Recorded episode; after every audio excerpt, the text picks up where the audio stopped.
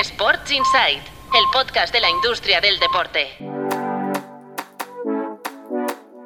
Muy buenos días, soy Álvaro Carretero y os traigo los titulares del martes 5 de diciembre.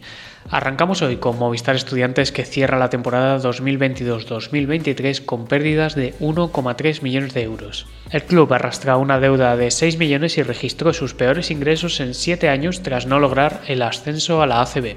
Y más cuentas, en este caso de fútbol. El Real Valladolid duplica pérdidas hasta 10 millones de euros en 2022-2023. Y otro club, el Levante, ha registrado una inyección de 5 millones. Lo ha hecho su segundo máximo accionista, José Danvila, que es el segundo detrás de la fundación. Lo hace para empezar a reducir una deuda de más de 100 millones de euros. Y más fútbol, en este caso nos vamos con Radio Televisión Española, que emitirá en exclusiva los 51 partidos de la Euro 2024.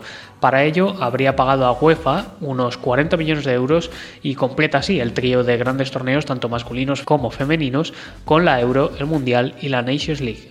Y la UEFA también ha anunciado que habrá una Europa League femenina a partir de 2025-2026.